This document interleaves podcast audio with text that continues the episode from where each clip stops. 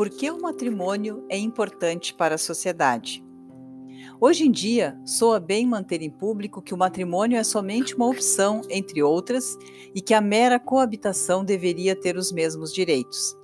Porém, a realidade social prova que o matrimônio ainda marca a diferença. Estudos mostram com dados os benefícios que, a longo prazo, o matrimônio supõe para os casais e para a sociedade. Benefícios que justificam que o matrimônio seja tratado como uma opção social preferível.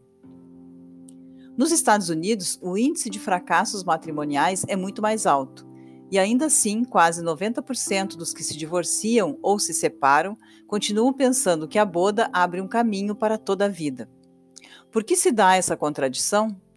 Mais estudos investigaram o assunto, que combina dados estatísticos, análise sociológica e crítica cultural. Sua conclusão é que o matrimônio é o mais parecido a um seguro de vida de longo prazo. Em conjunto, os, casal, os casais gozam de melhor saúde, têm um estado emocional e psíquico mais satisfatório e estão mais estimulados a aumentar seus ingressos que aqueles que vivem só ou que coabitam. Estes efeitos positivos somente ocorrem se a sociedade dá um reconhecimento público ao compromisso matrimonial. E aí está o ponto, porque as últimas décadas assistimos a um processo de privatização do relacionamento matrimonial, que mina em seus próprios fundamentos o contrato mais importante de uma vida. É uma questão de saúde pública. Junto à falta de apoio público ao matrimônio, tem crescido a facilidade para divorciar-se e ganharam aceitação social outras fórmulas de convivência, como a coabitação ou a maternidade solitária.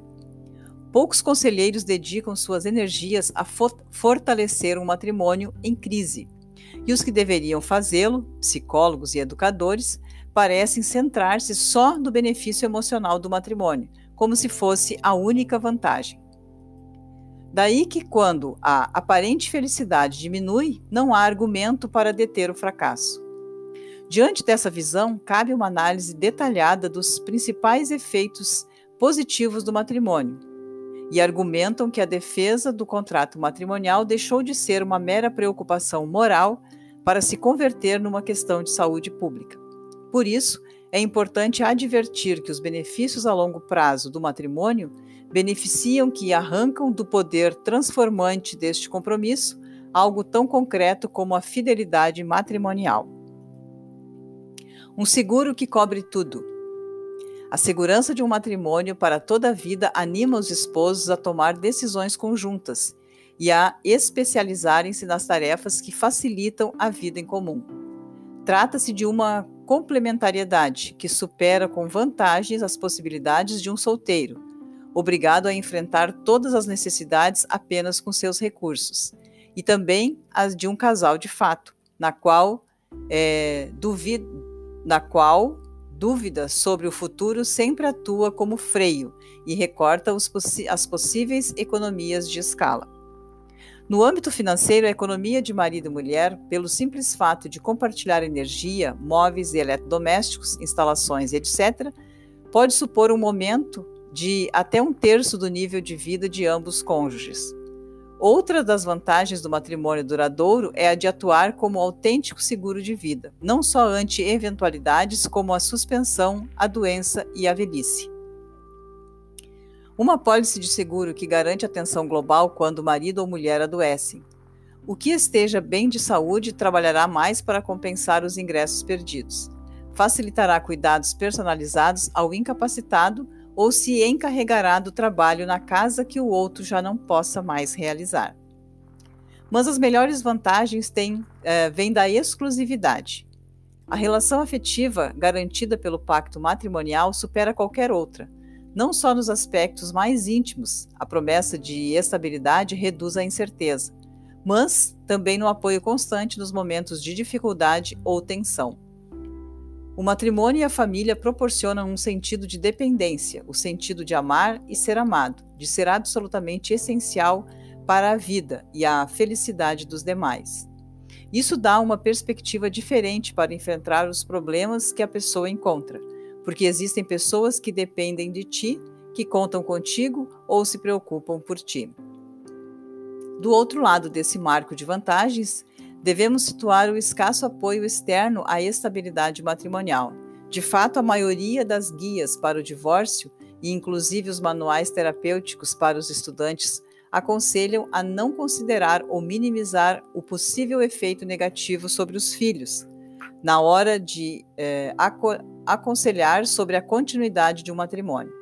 Talvez um dos aspectos mais interessantes do livro seja a refutação, com dados, da ideia de que se o matrimônio vai mal, o divórcio é a melhor solução para os filhos também. Mas algumas autoras citam um estudo no qual se analisam as características de mais de duas mil pessoas casadas ao longo de 15 anos. Na maioria dos casos, se chega à conclusão de que tanto um matrimônio desgraçado como um divórcio reduzem o bem-estar dos filhos, mas a longo prazo, o divórcio leva a relações mais problemáticas entre pais e filhos.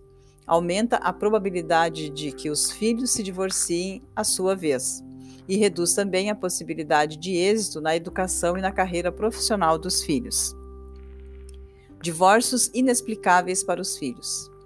Um estudo mais profundo dos efeitos do divórcio distingue entre dois tipos de situações: os divórcios que ocorrem em matrimônios de alto nível de conflitividade e os que ocorrem em lares dos quais as discussões ou a violência não aparecem mais que raramente.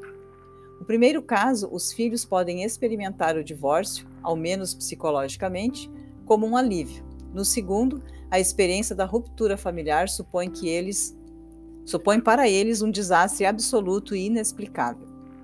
E o pior é que entre os entrevistados, só 30% afirmaram que tiveram mais de duas discussões sérias no mês anterior ao divórcio. Os dados resultam claros. A maioria dos divórcios nos quais existem crianças implicadas não rompem matrimônios desastrosos, mas matrimônios que, desde o ponto de vista dos filhos, são ao menos suficientemente bons. Com a reforma introduzida nos Estados Unidos, se necessitam duas pessoas para casar-se, mas apenas uma para se divorciar. É a qualquer hora.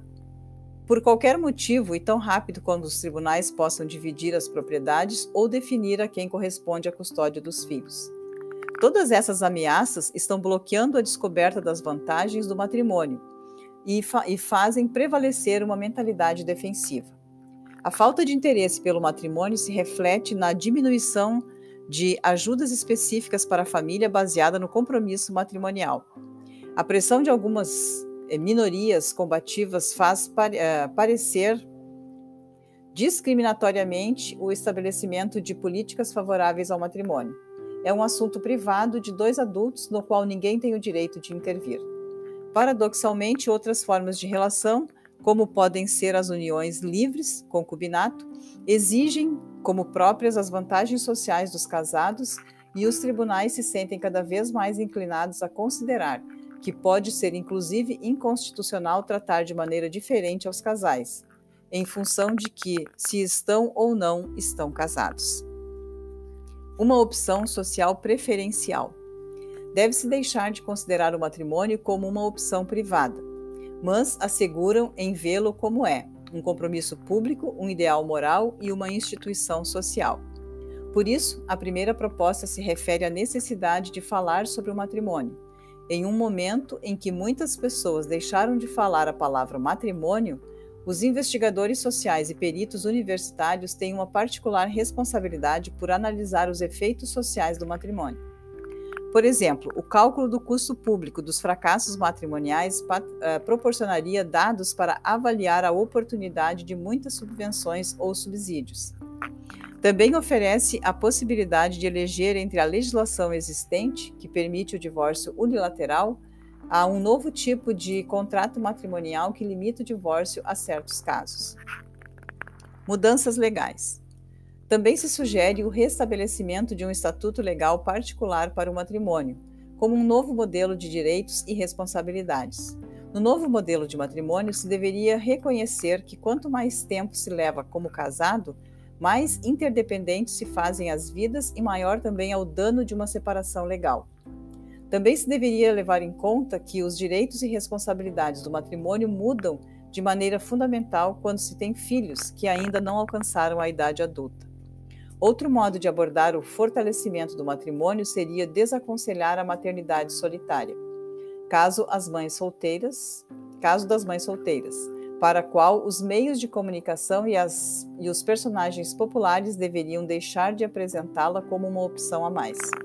As consequências dessas campanhas sobre os adolescentes podem ser graves sobretudo porque ter um filho reduz as probabilidades de casar-se posteriormente e complica as possibilidades de acabar seus estudos. Os homens deveriam tomar consciência dos amplos benefícios do matrimônio.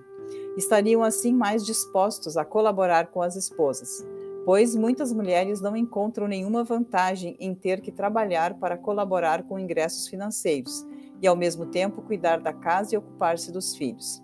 Os maridos deveriam descobrir um novo benefício, o de compartilhar a responsabilidade de ocupar-se da casa e da família. Vale a reflexão.